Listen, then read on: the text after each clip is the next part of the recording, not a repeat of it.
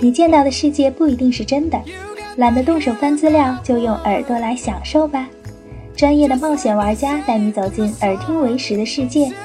本节目由热心肠、专业深度的旅人世界和喜马拉雅联合播出。旅人世界，耳听为实。大家好，我是安雅。大家好，我是豆豆，很高兴又能在这里见到大家。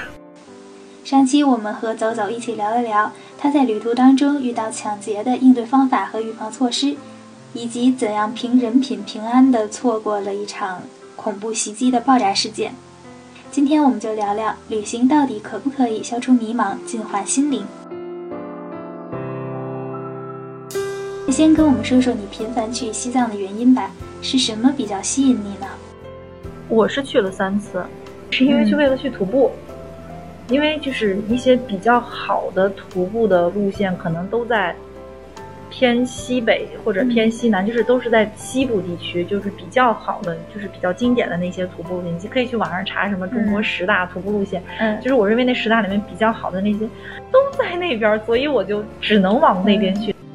我的很多朋友嘛，大部分都会选择什么海岛度假游、爱琴海、普吉岛，再不行来个海南也行啊，海南三亚游。然后我说，这种路线我想一想，我说等我六十岁、七十岁、八十岁的时候也能玩。啊，对我依然可以坐在海边晒太阳。我就想趁我身体还还能走的时候，尽可能把这些虐的路线去。走一走，当然我要声明一点，我并不是歧视那些什么海边度休闲。对，这就是大家各自想法不一样嘛。对，每个人喜欢东西不一样。我喜欢这个，你喜欢那个，那很正常，没有什么高低贵贱之分。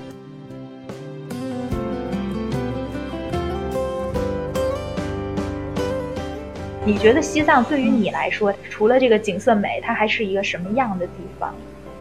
其实我觉得，我不否认那句话，什么西藏是一个可以洗。净化人心灵的地方，但是我想说的是，它净化的不一定是你的。我觉得他净化藏民，他去磕长头的虔诚，我从不否认。他真的是，我甚至很羡慕他，他人家是有信仰的人。但是你别把别人的信仰说成你多高大，未必是你有那个信仰。我觉得可能更多的时候，有一些人是能做，但是有很多人是在拿这个做借口去逃避。那真的就是一个景色很美的地方，或者。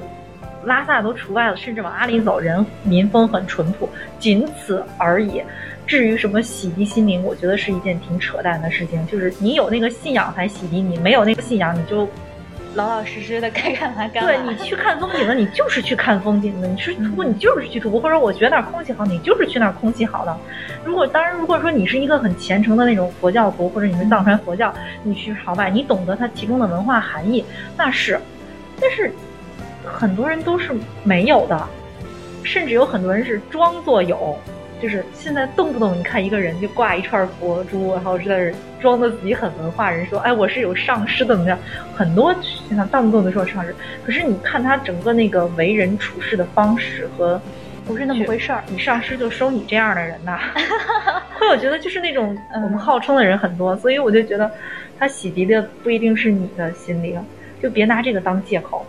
你想去玩就去玩，看风景就是看风景，啊，包括甚至说什么，人生一定要有一场说走就走的旅行啊，还有那个还有那句话叫什么来着？间隔年什么一定要辞职啊！我对这些东西，首先我说我并不排斥，但是我并不是我不是说这些东西一定不好。我觉得这些话在一定层面上来讲它是有道理的，但并不是说它就一定是一个圣旨一样多么多么对。举个很简单的例子吧，就说到间隔年，或者说什么。呃，辞职去旅行这种的，我觉得是这样。如果你刚好你的工作到了一个瓶颈期，或者是你正好准备换工作的时候，你在这两个工作之间，其实我挺建议大家出去玩一玩的，因为反正你也要换工作嘛，你出去也不用玩很长时间，玩个两三个月、三四个月，我觉得总还是，就是半年以内，甚至再长点，就是不要超过一年吧。我觉得这都是一个可以接受的过程，可能在。我身边有这种朋友，大部分都是玩个两三个月、三四个月，再回来开始一段新的工作。我觉得这是可以的，因为你在工作就是很难有那么长假期。就像我这种的，毕竟属于相对来讲少数，大部分可能一年就那几天年假。嗯，就是你趁这个机会借此放松下，我觉得挺好的。但是，我特别反对的是那种为了出去玩而辞职。身边真的，你去玩的这种背包客有很多这种。可能自己工作一不顺心了，我就说，哎，我想出去玩了，我就辞职，就真的说走就走了，真的说走就走了。但是没有想自己回来怎么办。他回来以后，他工作依然不顺心，然后再过两天我又想出去玩了，说，哎，我又很潇洒的出去了。就是我觉得。他是为了出去玩而辞职，很多时候，或者说是因为我根本就适应不了这个工作，我就辞职。我觉得这种事我觉得根本没有想象中的那么潇洒，他其实就是在逃避，在逃避他不能适应这个社会，他没有办法好好工作，他没有办法在工作中或者在这个社会中寻求到自我的价值，就是在工作上的社会价值。嗯，所以他就装作很潇洒，这种是我特别排斥了。就说如果说我就是在强调嘛，如果说你刚刚好，你准备换工作的时候。是因为我要换工作，正好有这样一个契机去做，而不是为了出去玩而辞职。就这个我是特别反对的，多多少少会让我觉得有一点不负责任。可能我原来没这个感觉，因为随着我年龄慢慢大一点了嘛，这是一个很很现实的问题。就是我原来没有，就是从我开始玩户外、玩徒步这几年吧，因为刚开始玩的时候，肯定我刚开始接触到的时候，大概二十五六岁吧，就那会儿还我接触到也算晚了，其实跟现在的小孩比起来。大学刚一毕业就出去那种的，就已经算晚了。就是二十五六岁刚开始玩的时候吧，也没有那么多概念，觉得趁年轻嘛，且活且折腾。虽然我现在也用这个当自己的名言，且活且折腾的出去玩，但那会儿就是觉得啊，出去玩就玩嘛，玩完回来就挣钱，挣钱接着玩。就是，但是，但是我从自始至终我没有辞职出去玩过，嗯，就是我还没有那么深刻的概念。但是到某一天，突然间有一天，就是，嗯，就是去前年的时候吧，就是我爸。我原来从来没有觉得父母会老，这个话只是在嘴上说一说，觉得说，哎，父母有老的那一天，只是嘴上，你没有那种特别深刻的感受到他们会老。但是那天，我爸就突然间得肾病了。我当时知道这个消息的时候，就是让我觉得就是很诧异，觉得父我父母可能在我们印象中一直都是那个，舍不得小时候在他们身上爬，到处接我放学，骑车还会带着我放下去，还是那种很健壮的那个状态。我爸就很一直感觉他是那样的状态，怎么突然间就就病了？然后你在那一刻突然意识到，哦，我的家人老了，就是你突然间意识到我是这个家的顶梁柱。因为我也很直白的说，因为我一直单身嘛，那会儿正好是我在我的工作上一个特别大的一个瓶颈期，就是所以就是压力也很大。然后就突然觉得啊，我是这个家的顶梁柱，就不论是工作事业，就是什么事都要由我来担。然后我爸刚得肾病那会儿的时候，就是到处。我要去到处托人，要要赶紧去住院，因为那会儿住院还要排队。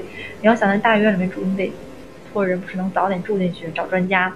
那那一个月感觉是整个人就挺崩溃的，说实话。但是你突然间你要意识到你对这个家是有责任的，甚至包括也可以肾病吧，其实是一个好在我爸得的是魔性肾病，是一种直白点说就是一时半会儿要不了命，但是也很难好会。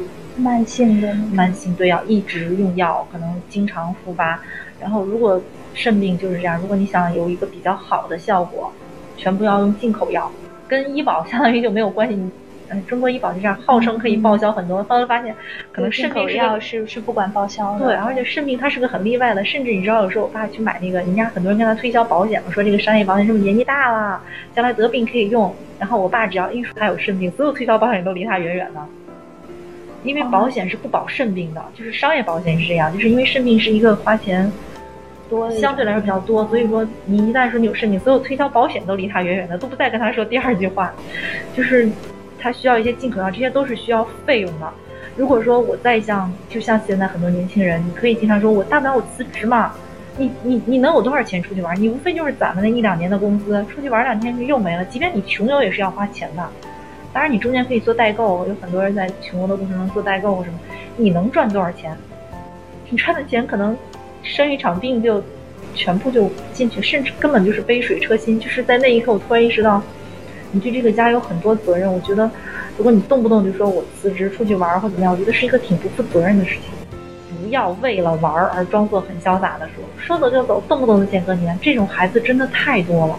他很难完整的做个一两年的工作，因为你一旦那种间隔年你回来再找一份工作，你又得从头来，就是说走就走。间隔年这种事情，我觉得也是越早越好。如果你一定要做这件事情，因为你年轻的时候成本更小，机会成本和经济成本各种原因、各种因素的成本都会低很多，包括你家庭对你的支持力度可能也会大一些。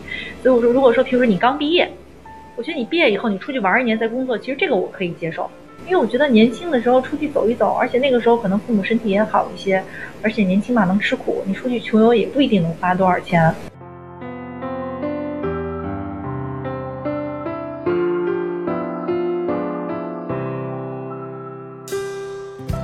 十分感谢走走，下期呢我们会请走走一起来聊聊他在西藏旅行的途中遇到的那些难忘的人。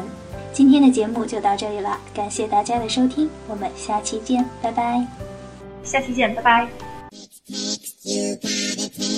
除了现在大家收听到的旅人世界电台之外呢，我们还有一个同名的微信公众号和微博，在那里有很多爱玩会玩的旅行家小伙伴，定期分享奇妙的海外旅行经历和奇葩的旅行小百科，还有丰富的线上主题分享活动。